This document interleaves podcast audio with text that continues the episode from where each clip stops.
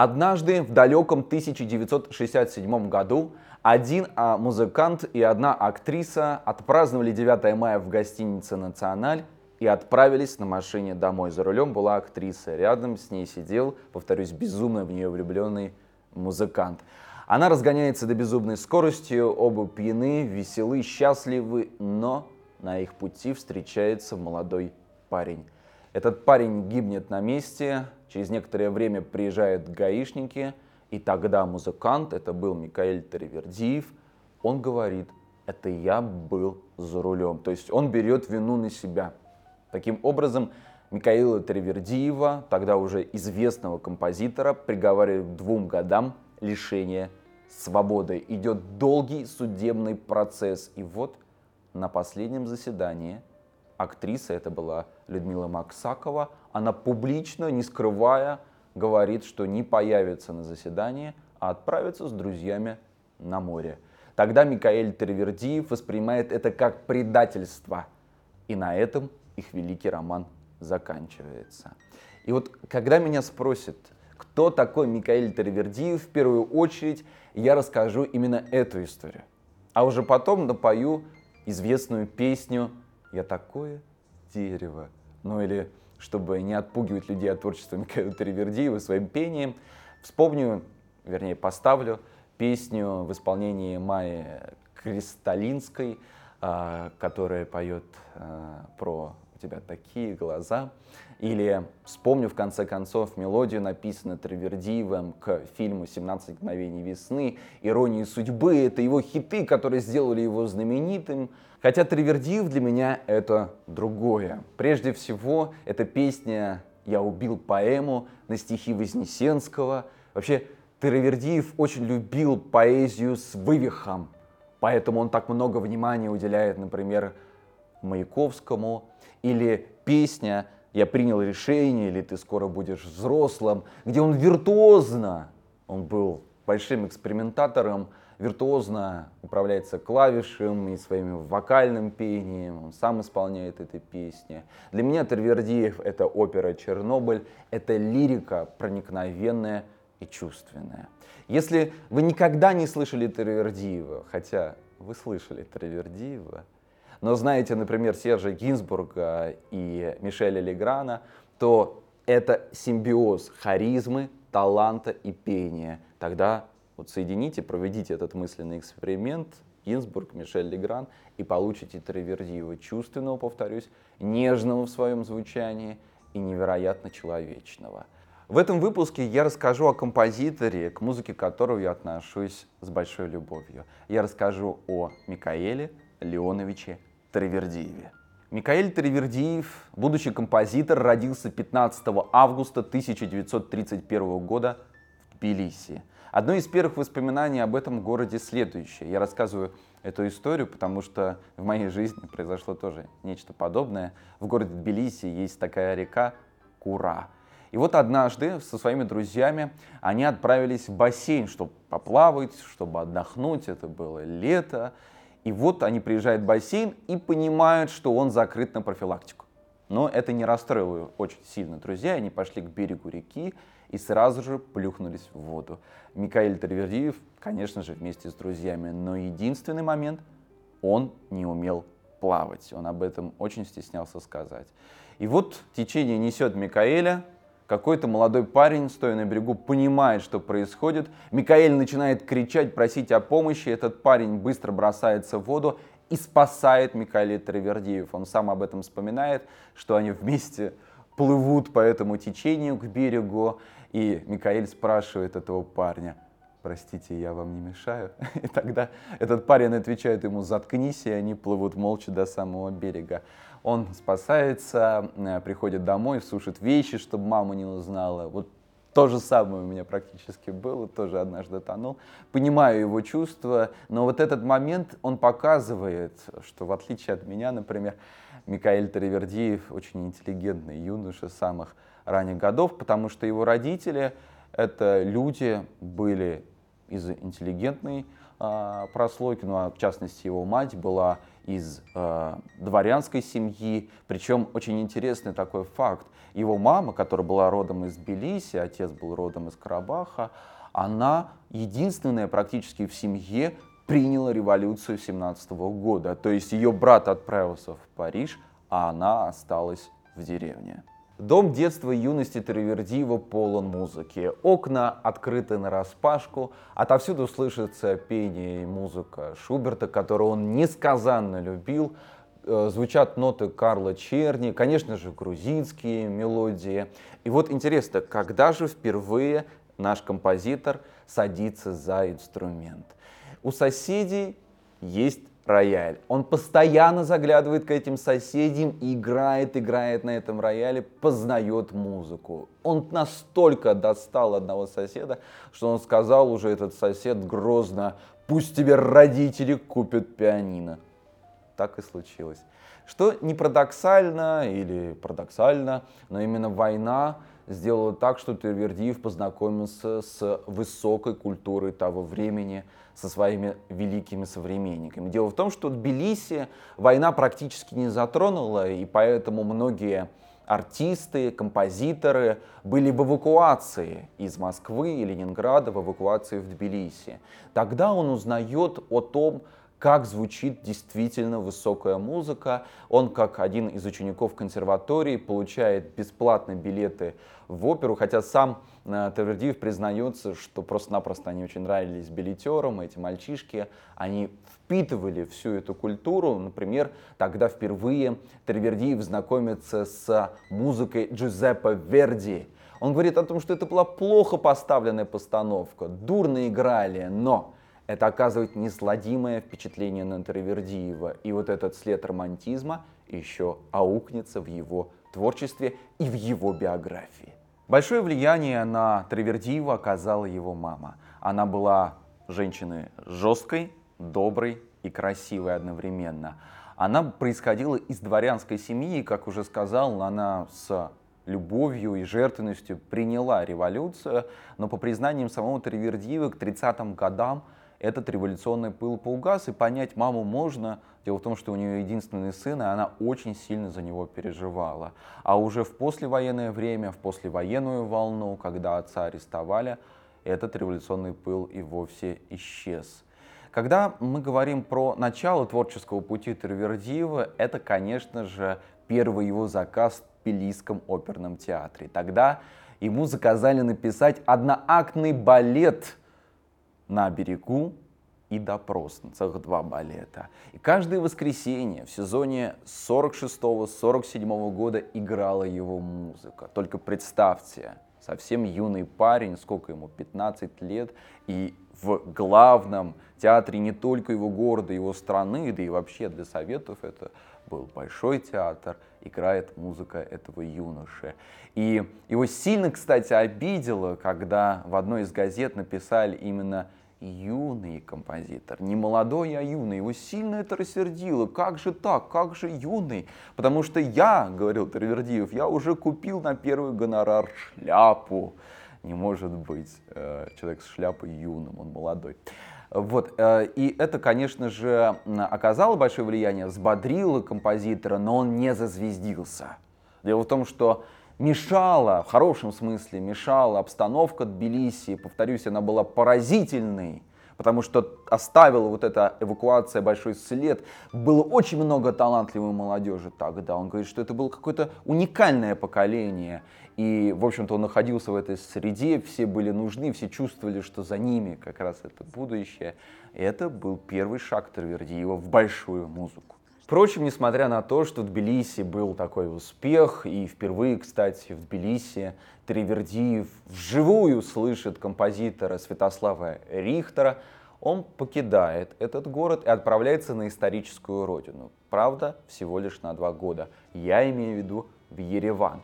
Там ему не удается ужиться впервые, по воспоминаниям Тервердиева, он начинает задумываться о своей национальности. Потому что в Тбилиси вообще было как бы все равно. Русский ты, грузин, армянин, азербайджанец, кто угодно.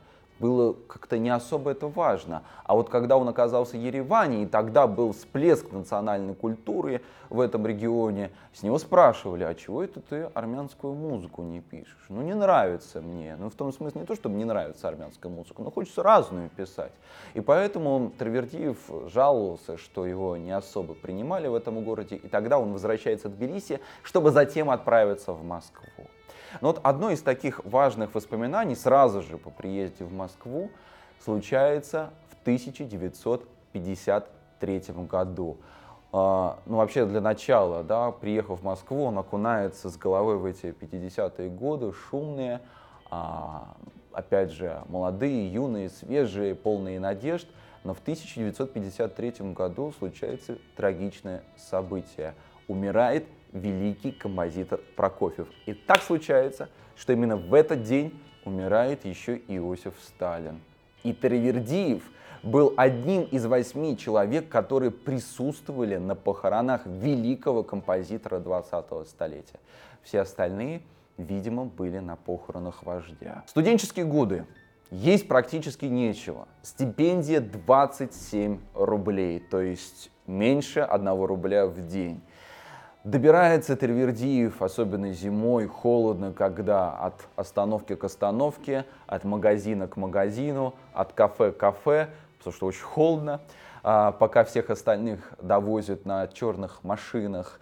И а, однажды Тервердиеву предлагают играть в ресторане. Он был большим виртуозом, у него это замечательно получалось, и он сам знал, что будет хороший заработок, его будут кормить в этом ресторане, но он отказывается, потому что он понимает, что этого жизнь его засосет, и никакой карьеры у него не получится построить. Он живет в это время с еще семью студентами в одной комнатушке 20 квадратных метров, и они все вместе идут на Рижский вокзал разгружать вагоны. Платят им мешком картошки. И вот такой случай однажды происходит.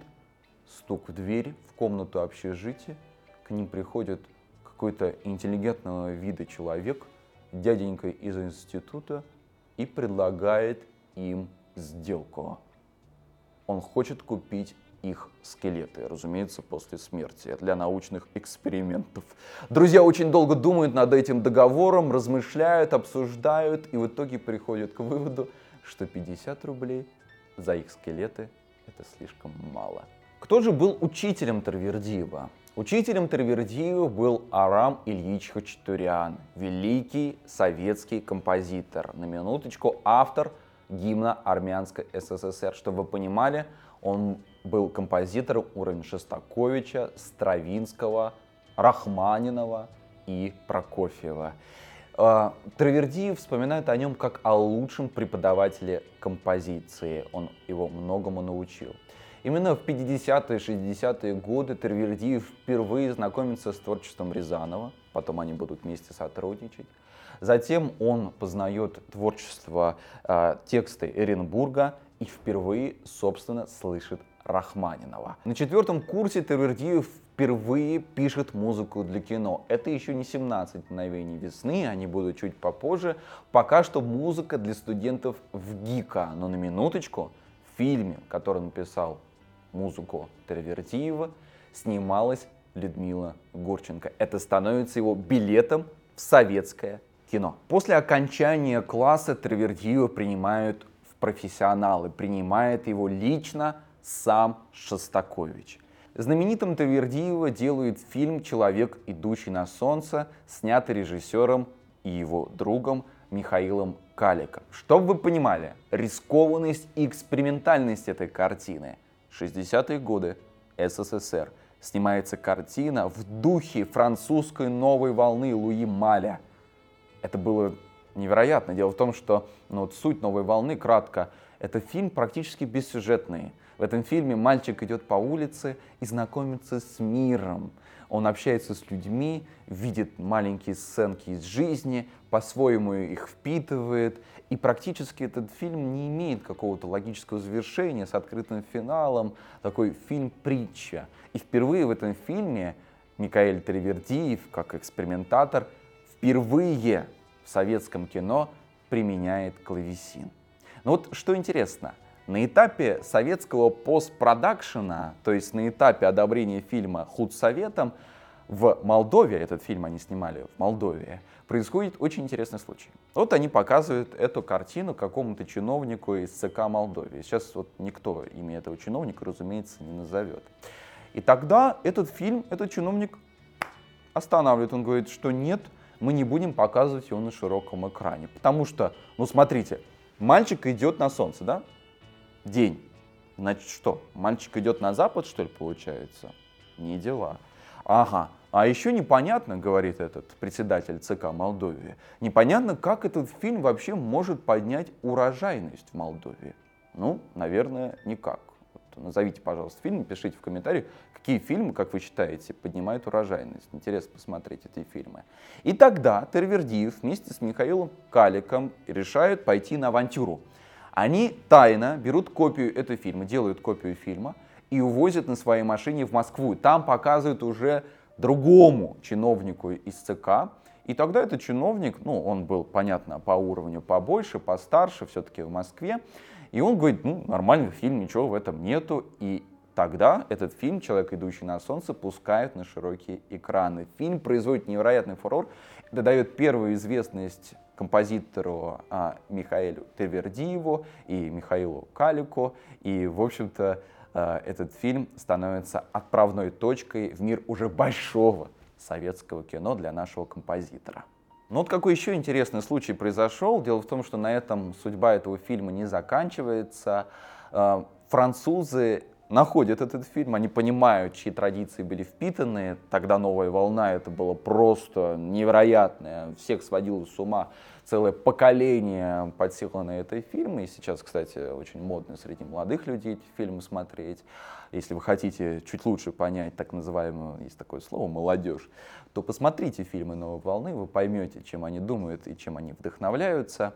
И вот французы приезжают, говорят, круто, давайте приезжайте в Париж, уже билеты Михаил Турвердиев покупает, Михаил Калико покупает, уже все гостиницы забронированы, но вот в день вылета они приезжают в какие-то кабинеты, им говорят, что ты вот, Михаил Турвердиев, езжай, все нормально, а ты, Михаил Калик, оставайся.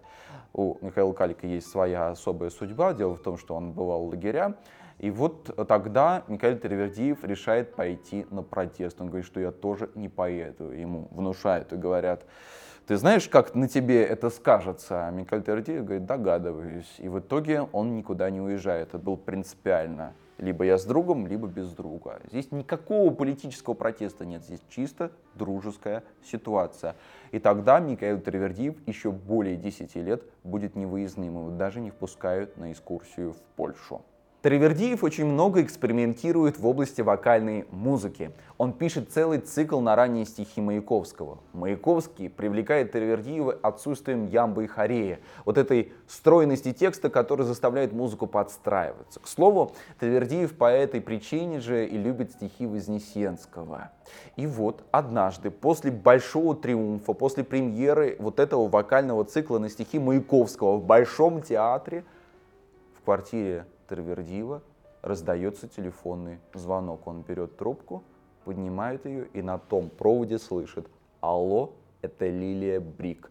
Это неправильно, что мы с вами еще не знакомы. И тогда Таривердиев оказывается в квартире женщины, имя которой первой указано в посмертной записке великого поэта в квартире Лилии Брик. Тогда ей было 70 лет. В этом же доме были Луи Арагон, Плесецкая, Щедрин, Вознесенский. И Лилия Брик тогда подарила Таривердиеву книжку с личной перепиской Маяковского. Вот прям откровенно личной перепиской. В это же время Тривердиев знакомится лично с Вознесенским и с Ахмадулиной. Позже у них будет очень тесный творческий союз и большая дружба.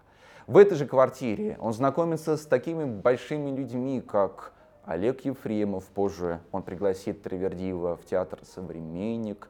Также он знакомится с Табаковым, Мироновым, Рождественским, Высоцким. Сами видите, глыбы. Таким образом, Твердиев оказывается в свете советской культуры своего времени. Надо сказать, что в это время Травердиев довольно быстро разводится со своей первой женой. Он оставляет ей квартиру, которую ему подарили от государства, и скитается по квартирам и комнаткам. Но, по признаниям, жил он довольно хорошо, обеспеченно, не сильно богато, но обеспеченно. Хозяйки ему были очень рады, он рассказывает, как они ему читали стихи.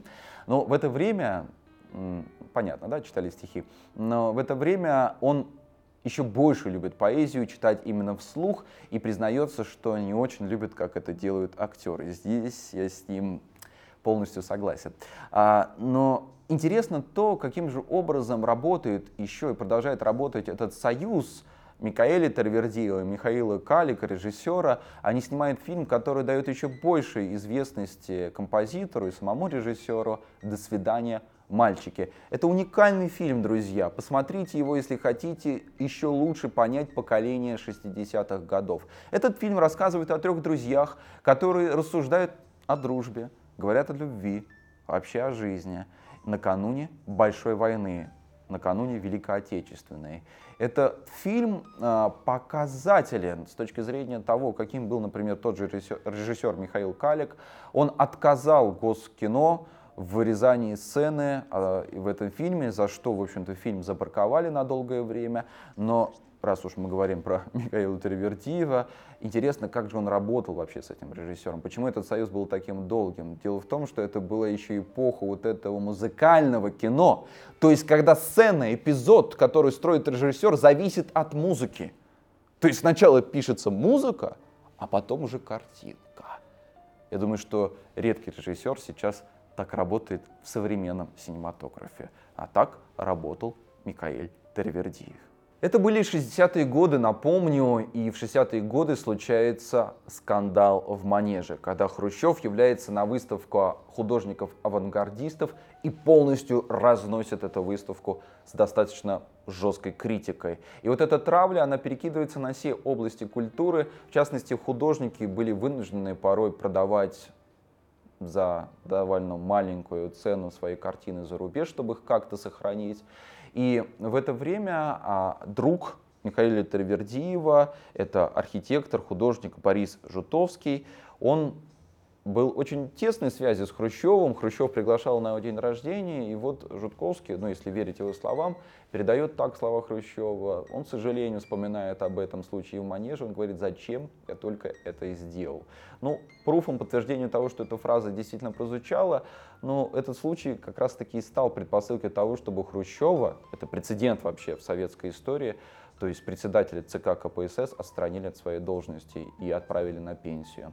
Но, к слову, например, тот же Жутковский и Эрнст Неизвестный, люди, биографии и карьеры которых Хрущев и погубил, по сути, они позже сделают памятник самому Хрущеву. Вы видите на экраны черно-белый памятник, который показывает как бы двоякую сторону Хрущева. И сам Тривердиев, кстати, признавал, что Хрущев, да, вот этот случай в Манеже, да, в общем-то, иллюзии о том, что 60-е годы будут свободными, они быстро развеялись, но Тривердиев признает, что Хрущев, он провел дестанализацию, Хрущев провел реабилитацию и приоткрыл железный занавес.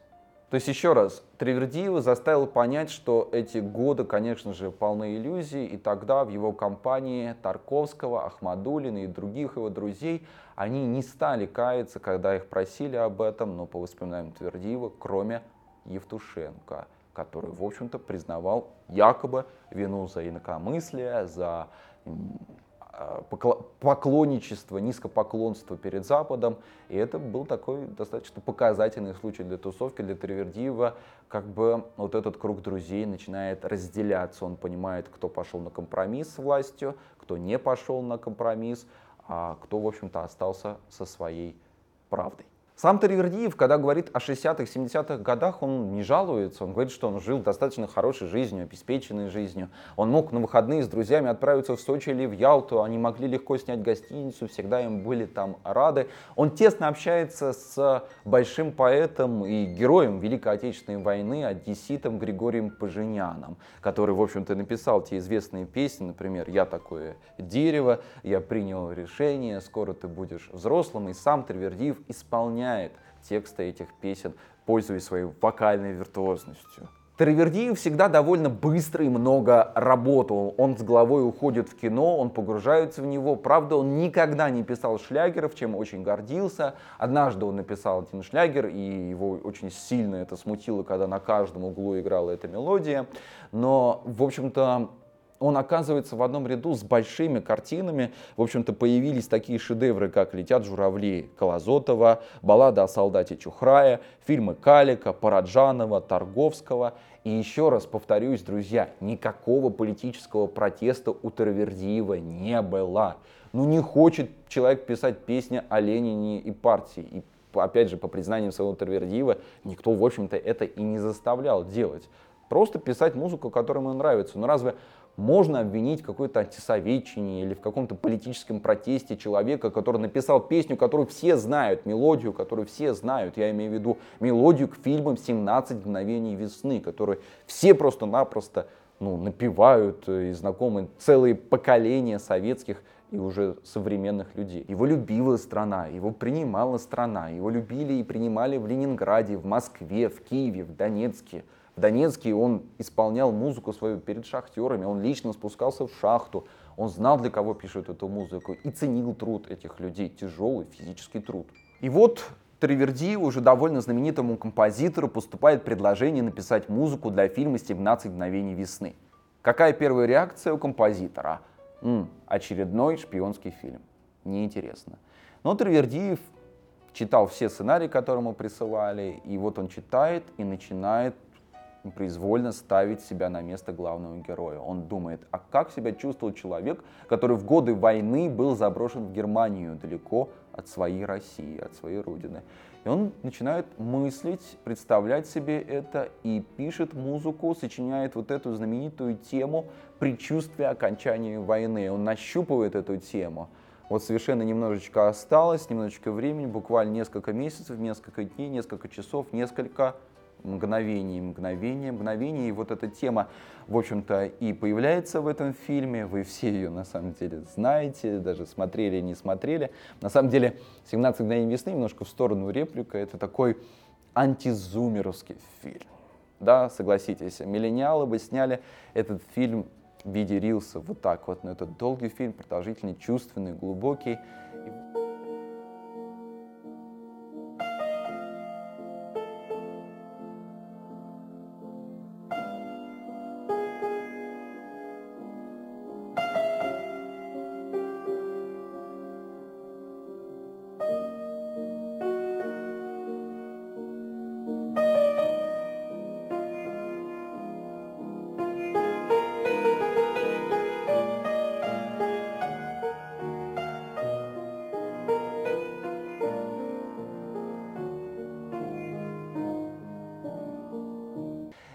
Сочиняет тогда следующую, вторую тему. Тоска о далекой родине. Концептуально Травердиев продумывает саундтреки так. Каждую серию открывает песня, предвосхищающая то, что произойдет, а закрывает другая. А следующая открывается предыдущей и закрывается новой. Таким образом, должно быть всего 10 песен. Поэт Роберт Рождественский пишет стихи. На эти стихи Травердиев пишет музыку, и получается такой блестящий творческий союз, который мы все, повторюсь, знаем. Затем было еще придумано несколько тем, но в итоге в фильме осталось только две темы. Это «Мгновение» и песня о далекой родине. Все остальные восемь тем Травердиев безжалостно выкинул. Они не подходили. Ну вот что еще было с точки зрения безжалостности? Ну это на самом деле нормальный творческий процесс – вот эту песню, которую исполняет Иосиф Кобзон в фильме, изначально должен был исполнять Муслим Магомаев. Но Тердиев слушает этого блестящего певца, он признает его талант, но понимает, что голос Магомаева не подходит картинке, ну не получается магии, не получается химии. И тогда он говорит Магомаеву, что не подходит. Магомаев на всю жизнь обижается на Тервердиева, потому что, в общем-то, во многом этот фильм «17 мгновений» делает Иосифа Кобзона еще более популярным, еще более любимым народом. Нельзя, кстати, и сказать про ту музыку, которая сопровождает знаменитую сцену фильма, где Штирлиц встречается со своей женой. Это вообще уникальный, феноменальный случай в советском и мировом кинематографе, по крайней мере, 70-х годов. Я не знаю, я на самом деле большой любитель фильмов посмотреть, но я не знаю такого случая. Я думаю, что уже такого и не будет. 8 минут актеры практически не выполняют никаких действий, практически даже не шевелятся. Нет никаких фоновых шумов, ни звука ложки, ни звука салфеток, ни звука шагов официанта, только музыка и черно-белая еще картинка. Даже сами создатели фильма думали, что это будет скучный эпизод, но в итоге получается самый трогательный, самый проникновенный эпизод на всем фильме. И даже лично я, например, дважды пересматривал весь этот сериал, ради этой сцены, потому что в ней скапливается на самом деле. Ну просто вот, вот все. все. Все, что чувствовал этот герой, закинутый в чужую страну, ушедший от своих близких, друзей, от своей жены, это, конечно, ну, это, конечно, великая сцена и великий союз, вот великая удача, которая получилась между режиссером и композитором.